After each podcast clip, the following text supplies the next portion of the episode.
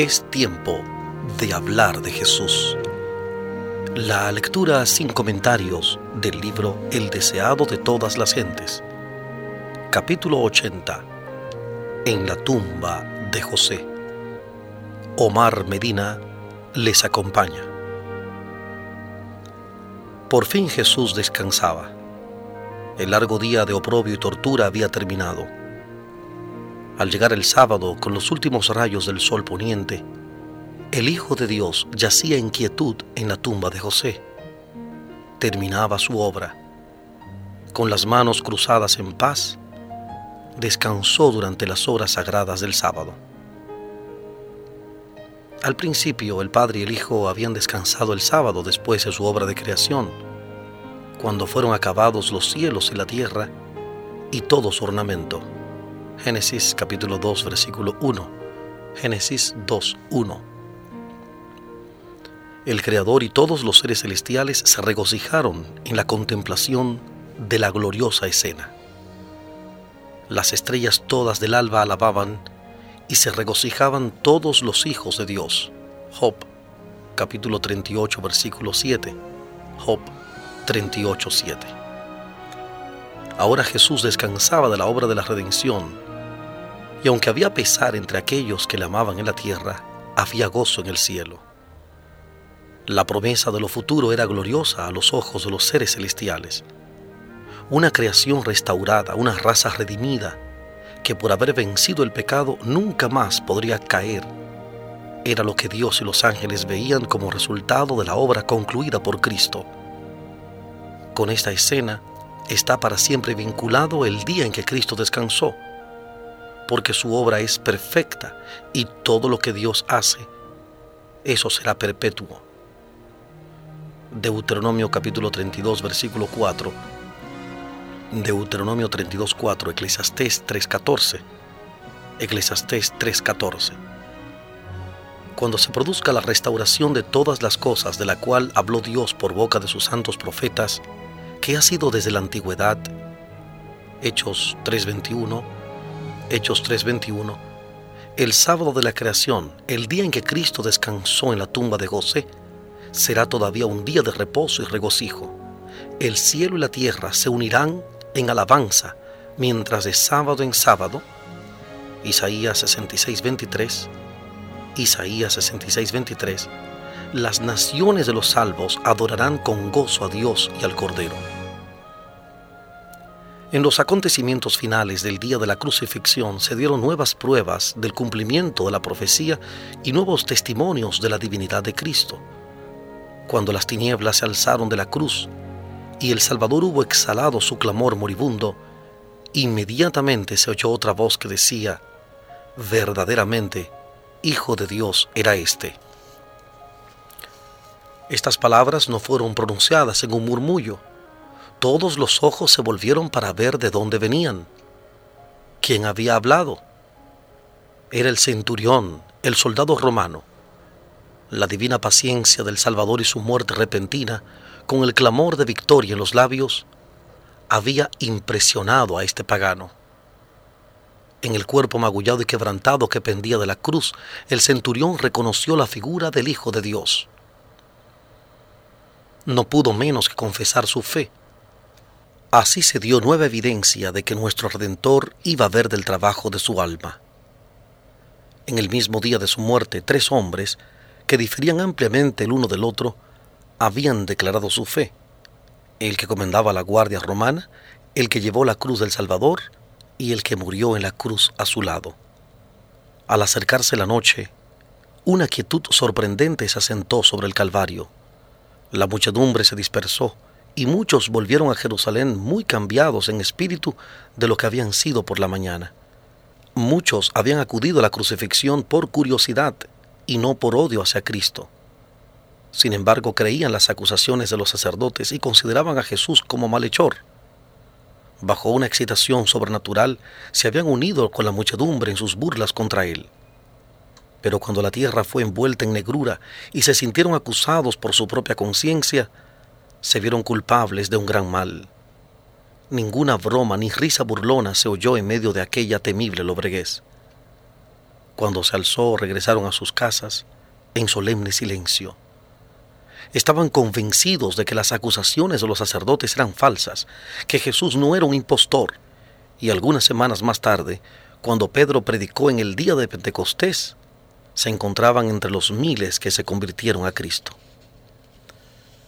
Pero los dirigentes judíos no fueron cambiados por los acontecimientos que habían presenciado. Su odio hacia Jesús no disminuyó.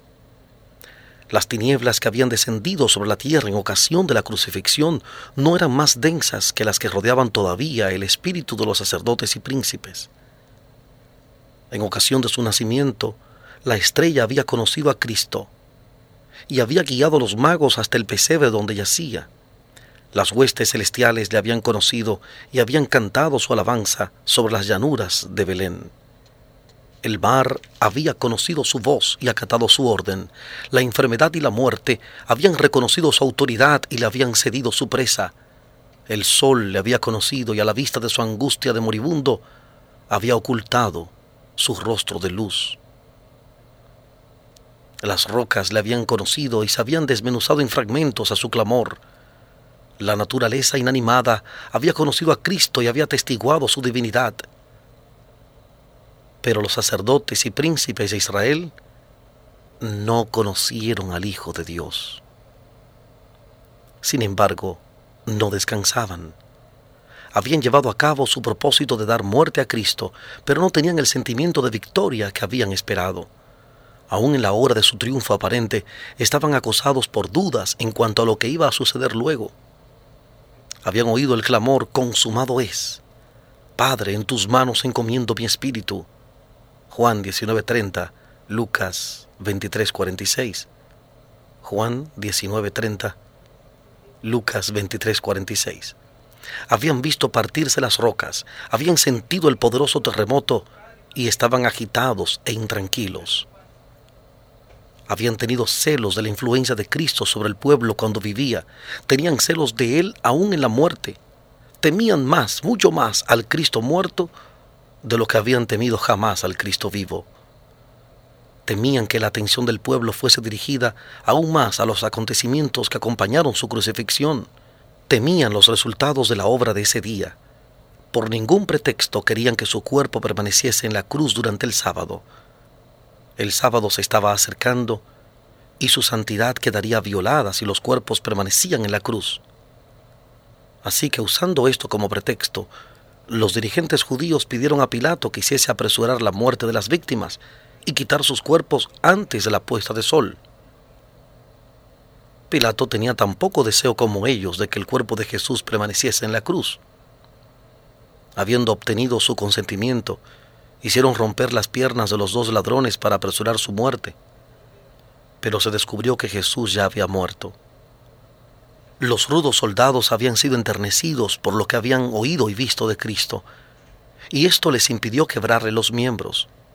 Así en la ofrenda del Cordero de Dios se cumplió la ley de la Pascua. No dejarán de él para la mañana, ni quebrarán hueso en él, conforme a todos los ritos de la Pascua la harán. Números capítulo 9, versículo 12. Números 9, 12. Los sacerdotes y príncipes se asombraron al hallar que Cristo había muerto. La muerte de cruz era un proceso lento. Era difícil determinar cuándo cesaba la vida. Era algo inaudito que un hombre muriese seis horas después de la crucifixión. Los sacerdotes querían estar seguros de la muerte de Jesús, y a su gestión suya un soldado dio un lanzazo al costado del Salvador. De la herida así hecha fluyeron dos copiosos y distintos raudales, uno de sangre el otro de agua. Esto fue notado por todos los espectadores.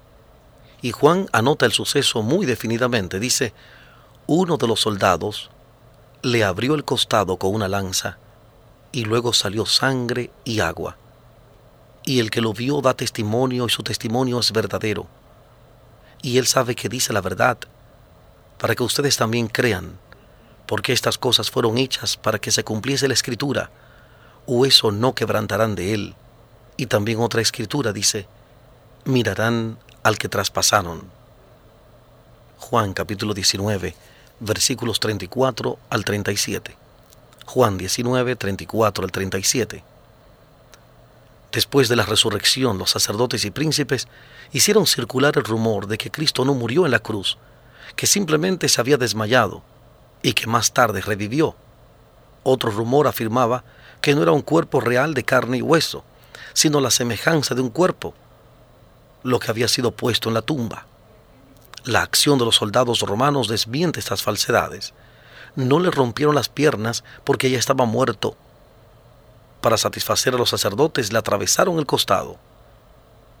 Si la vida no hubiese estado ya extinta, esta herida le habría causado una muerte instantánea.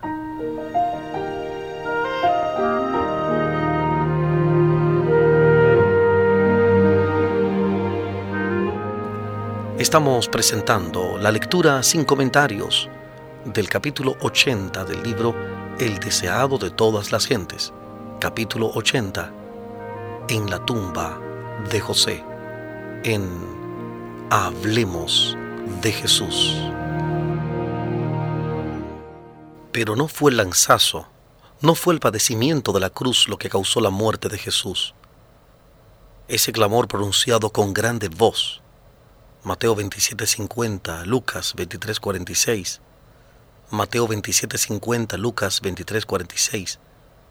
En el momento de la muerte, el raudal de sangre y agua que fluyó de su costado declaran que murió por quebrantamiento del corazón. Su corazón fue quebrantado por la angustia mental, fue muerto por el pecado del mundo. Con la muerte de Cristo perecieron las esperanzas de sus discípulos. Miraban sus párpados cerrados y su cabeza caída su cabello apalmezado con sangre, sus manos y pies horadados, y su angustia era indescriptible.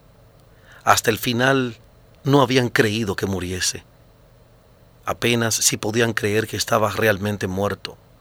Abrumados por el pesar, no recordaban sus palabras que habían predicho esa escena. Nada de lo que él había dicho los consolaba ahora. Veían solamente la cruz y su víctima ensangrentada. El futuro parecía sombrío y desesperado. Su fe en Jesús se había desvanecido, pero nunca habían amado tanto a su Salvador como ahora. Nunca antes habían sentido tanto su valor y la necesidad de su presencia. Aún en la muerte, el cuerpo de Cristo era precioso para sus discípulos. Anhelaban darle una sepultura honrosa, pero no sabían cómo lograrlo.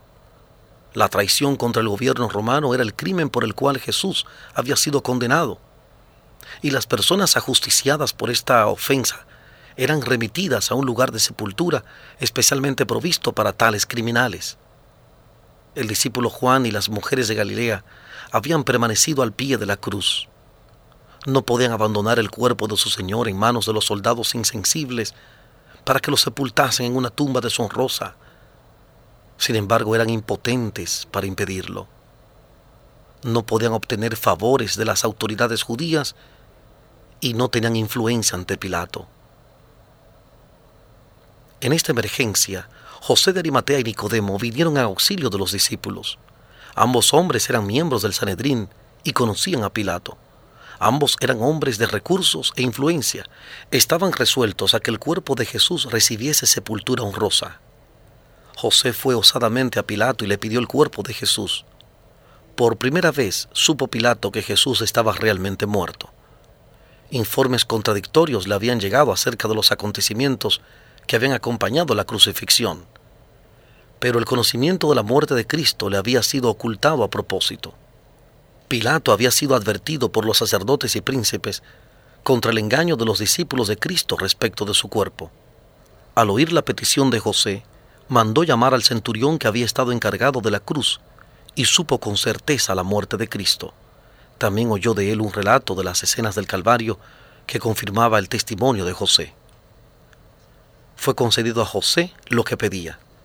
Mientras Juan se preocupaba por la sepultura de su maestro, José volvió con la orden de Pilato de que le entregasen el cuerpo de Cristo. Y Nicodemo vino trayendo una costosa mezcla de mirra y aloes, que pesaría alrededor de unos 40 kilos para embalsamarle. Imposible habría sido tributar mayor respeto en la muerte a los hombres más honrados de toda Jerusalén. Los discípulos se quedaron asombrados al ver a estos ricos príncipes, tan interesados como ellos, en la sepultura de su Señor. Ni José ni Nicodemo habían aceptado abiertamente al Salvador mientras vivía. Sabían que un paso tal los había excluido del Sanedrín y esperaban protegerle por su influencia en los concilios. Durante un tiempo pareció que tenían éxito, pero los astutos sacerdotes, viendo cómo favorecían a Cristo, habían estorbado sus planes. En su ausencia Jesús había sido condenado y entregado para ser crucificado. Ahora que había muerto, ya no ocultaron su adhesión a él, mientras los discípulos temían manifestarse abiertamente como adeptos suyos, José y Nicodemo acudieron osadamente en su auxilio. La ayuda de estos hombres ricos y honrados era muy necesaria en ese momento. Podían hacer por su maestro muerto lo que era imposible para los pobres discípulos. Su riqueza e influencia los protegían mucho contra la malicia de los sacerdotes y príncipes. Con suavidad y reverencia, bajaron con sus propias manos el cuerpo de Jesús. Sus lágrimas de simpatía caían en abundancia mientras miraban su cuerpo magullado y lacerado. José poseía una tumba nueva, tallada en una roca. Se la estaba reservando para sí mismo, pero estaba cerca del Calvario y ahora la preparó para Jesús. El cuerpo, juntamente con las especias traídas por Nicodemo, fue envuelto cuidadosamente en un sudario y el Redentor fue llevado a la tumba. Allí los tres discípulos enderezaron los miembros heridos y cruzaron las manos magulladas sobre el pecho sin vida. Las mujeres galileas vieron para ver si se había hecho todo lo que podía hacerse por el cuerpo muerto de su amado Maestro. Luego vieron cómo se hacía rodar la pesada piedra contra la entrada de la tumba, y el Salvador fue dejado en el descanso. Las mujeres fueron las últimas que quedaron al lado de la cruz y las últimas que quedaron al lado de la tumba de Cristo. Mientras las sombras vespertinas iban cayendo, María Magdalena y las otras Marías permanecían al lado del lugar donde descansaba su Señor, derramando lágrimas de pesar por la muerte de aquel a quien amaban. Y vueltas, reposaron el sábado conforme al mandamiento. Lucas capítulo 23 versículo 56. Lucas 23, 56. Para los entristecidos discípulos, ese fue un sábado que nunca olvidarían. Y también lo fue para los sacerdotes, los príncipes, los escribas y el pueblo. A la puesta de sol, en la tarde del día de preparación, sonaban las trompetas para indicar que el sábado había empezado. La Pascua fue observada como lo había sido durante siglos, mientras que aquel a quien señalaba, ultimado por manos perversas, yacía en la tumba de José. El sábado, los atrios del templo estuvieron llenos de adoradores. El sumo sacerdote que había estado en el Gólgota estaba allí, magníficamente ataviado en sus vestiduras sacerdotales. Sacerdotes de turbante blanco, llenos de actividad, cumplían sus deberes. Pero algunos de los presentes no estaban tranquilos, mientras se ofrecía por el pecado la sangre de becerros y machos cabríos. No tenían conciencia de que las figuras hubiesen encontrado la realidad que prefiguraban, de que un sacrificio infinito había sido hecho por los pecados del mundo. No sabían que no tenía ya más valor el cumplimiento de los ritos ceremoniales pero nunca antes había sido presenciado este ceremonial con sentimientos tan contradictorios. Las trompetas y los instrumentos de música y las voces de los cantores resonaban tan fuerte y claramente como de costumbre, pero un sentimiento de extrañeza lo compenetraba todo. Uno tras otro preguntaba acerca del extraño suceso que había acontecido. Hasta entonces, el lugar santísimo había sido guardado en forma sagrada de todo intruso, pero ahora estaba abierto a todos los ojos. El pesado velo de tapicería, hecho de lino puro y hermosamente adornado de oro, escarlata y púrpura, estaba rasgado de arriba abajo. El lugar donde Jehová se encontraba con el sumo sacerdote para comunicar su gloria, el lugar que había sido la cámara de audiencia sagrada de Dios, estaba abierto a todo ojo. Ya no era reconocido por el Señor. Con lóbregos presentimientos, los sacerdotes ministraban ante el altar. La exposición del misterio sagrado del lugar santísimo les hacía temer que sobreviniera alguna calamidad.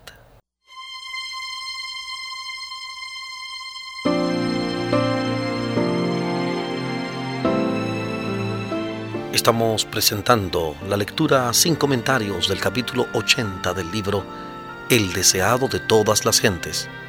Capítulo 80. En la tumba de José. En Hablemos de Jesús.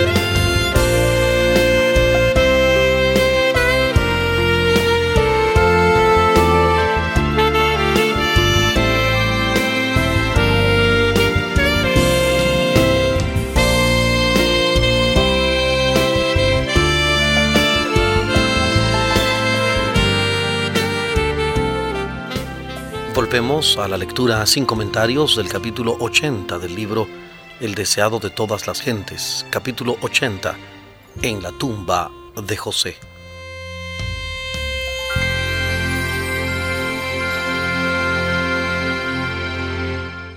Muchos espíritus repasaban activamente los pensamientos iniciados por las escenas del Calvario.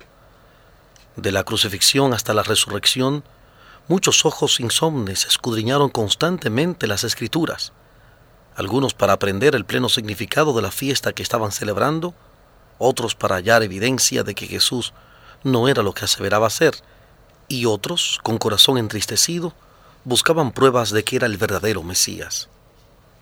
Aunque escudriñando con diferentes objetos en vista, todos fueron convencidos de la misma verdad, a saber que la profecía había sido cumplida en los sucesos de los últimos días y que el crucificado era el redentor del mundo. Muchos de los que en esa ocasión participaron del ceremonial no volvieron nunca a tomar parte de los ritos pascuales. Muchos, aún entre los sacerdotes, se convencieron del verdadero carácter de Jesús. Su escrutinio de las profecías no había sido inútil, y después de su resurrección, le reconocieron como el Hijo de Dios.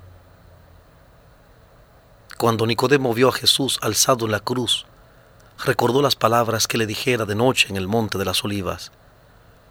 Como Moisés levantó la serpiente en el desierto, así es necesario que el Hijo del Hombre sea levantado, para que todo aquel que en él creyere no se pierda, sino tenga vida eterna. Juan capítulo 3 versículos 14 y 15. Juan 3, 14 y 15. En aquel sábado, mientras Cristo yacía en la tumba, Nicodemo tuvo oportunidad de reflexionar. Una luz más clara iluminaba ahora su mente y las palabras que Jesús le había dicho no eran ya misteriosas. Comprendía que había perdido mucho por no relacionarse con el Salvador durante su vida. Ahora recordaba los acontecimientos del Calvario, la oración de Cristo por sus homicidas y su respuesta a la petición del ladrón moribundo hablaban al corazón del sabio consejero. Volvía a ver al Salvador en su agonía, volvía a oír este último clamor, consumado es, emitido como palabras de un vencedor.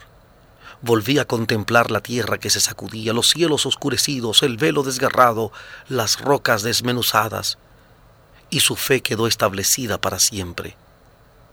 El mismo acontecimiento que destruyó las esperanzas de los discípulos convenció a José y a Nicodemo de la divinidad de Jesús. Sus temores fueron vencidos por el valor de una fe firme e inquebrantable. Nunca había traído Cristo la atención de la multitud como ahora que estaba en la tumba. Según su costumbre, la gente traía a sus enfermos y dolientes a los atrios del templo preguntando, ¿quién nos puede decir dónde está Jesús de Nazaret? Muchos habían venido de lejos para hallar a aquel que había cerrado a los enfermos y resucitado a los muertos. Por todos lados se oía el clamor, queremos a Cristo el sanador. En esta ocasión los sacerdotes examinaron a aquellos que se creía daban indicio de lepra. Muchos tuvieron que oírlos declarar leprosos a sus esposos, esposas o hijos y condenarlos a apartarse del refugio de sus hogares y del cuidado de sus deudos, para advertir a los extraños con el lúgubre clamor, inmundo, inmundo. Las manos amistosas de Jesús de Nazaret, que nunca negaron el toque sanador al asqueroso leproso, estaban cruzadas sobre su pecho. Los labios que habían contestado sus peticiones con las consoladoras palabras, quiero, sé limpio. Mateo 8.3. Mateo 8.3. Esos labios ahora estaban callados Muchos apelaban a los sumos sacerdotes y príncipes en busca de simpatía y alivio, pero en vano. Aparentemente estaban resueltos a tener de nuevo en su medio al Cristo vivo.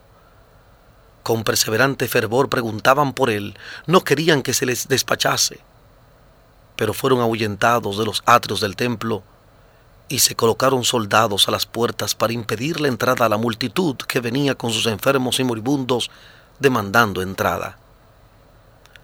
Los que sufrían y habían venido para ser sanados por el Salvador quedaron abatidos por el chasco. Las calles estaban llenas de lamentos, los enfermos morían por falta del toque sanador de Jesús. Se consultaba en vano a los médicos, no había habilidad como la de aquel que yacía en la tumba de José. Los lamentos de los dolientes infundieron a millares de espíritus la convicción de que se había apagado una gran luz en el mundo, sin Cristo la tierra era tinieblas y oscuridad. Muchos cuyas voces habían reforzado el clamor de crucifícale, crucifícale, comprendían ahora la calamidad que había caído sobre ellos. Y con tanta avidez habrían clamado, dennos a Jesús si hubiese estado vivo. Cuando la gente supo que Jesús había sido ejecutado por los sacerdotes, empezó a preguntar acerca de su muerte.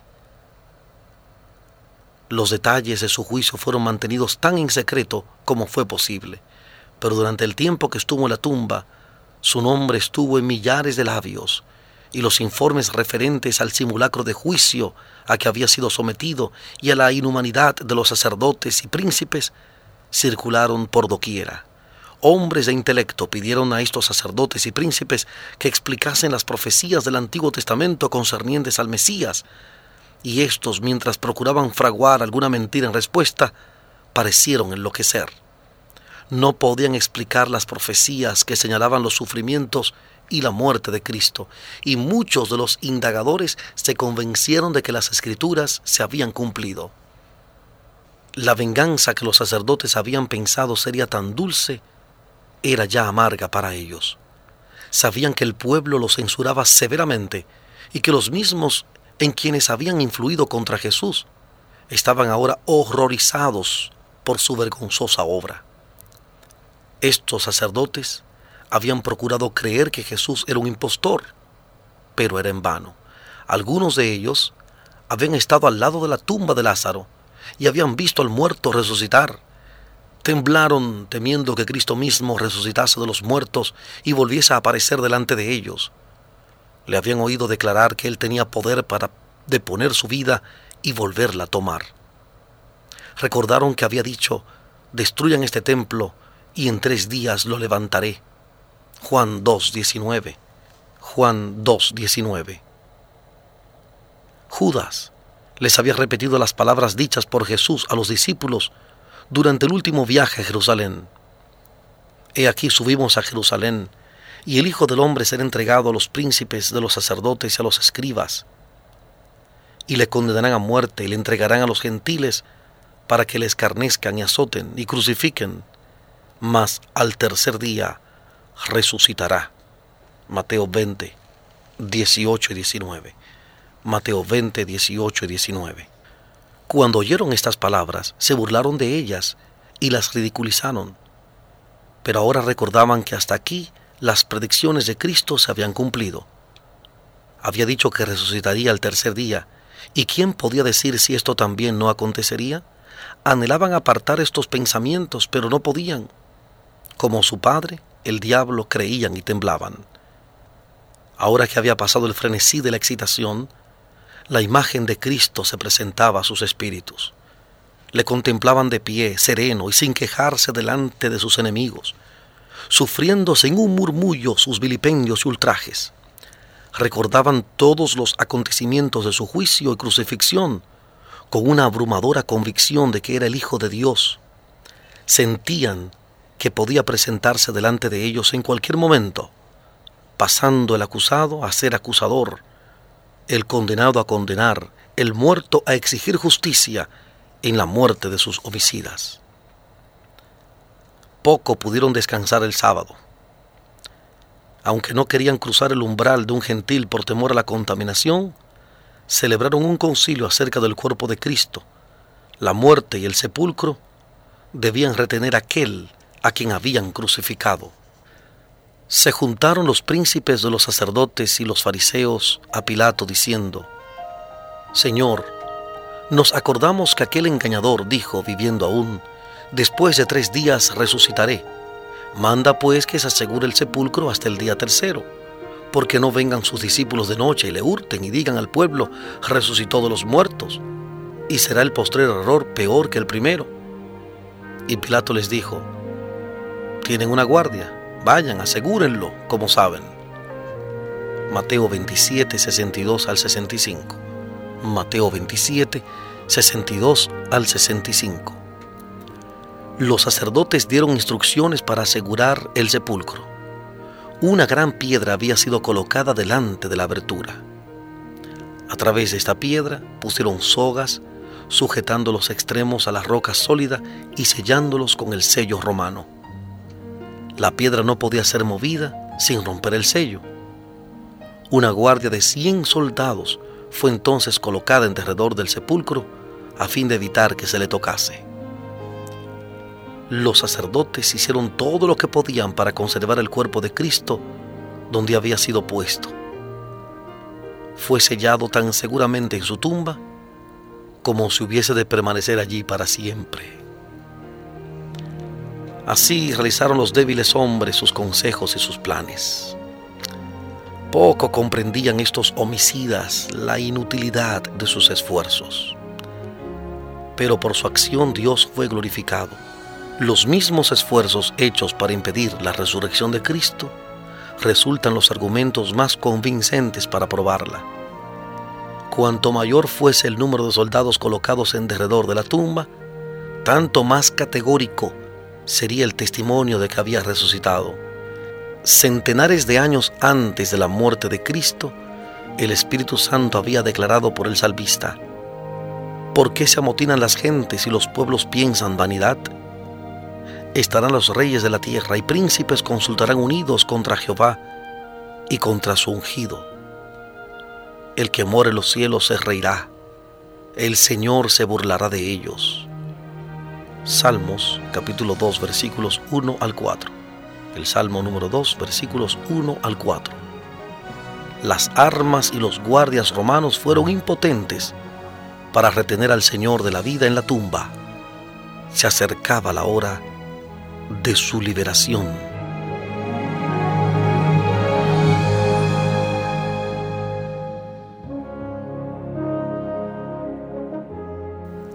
Hemos presentado la lectura sin comentarios del capítulo 80 del libro El deseado de todas las gentes.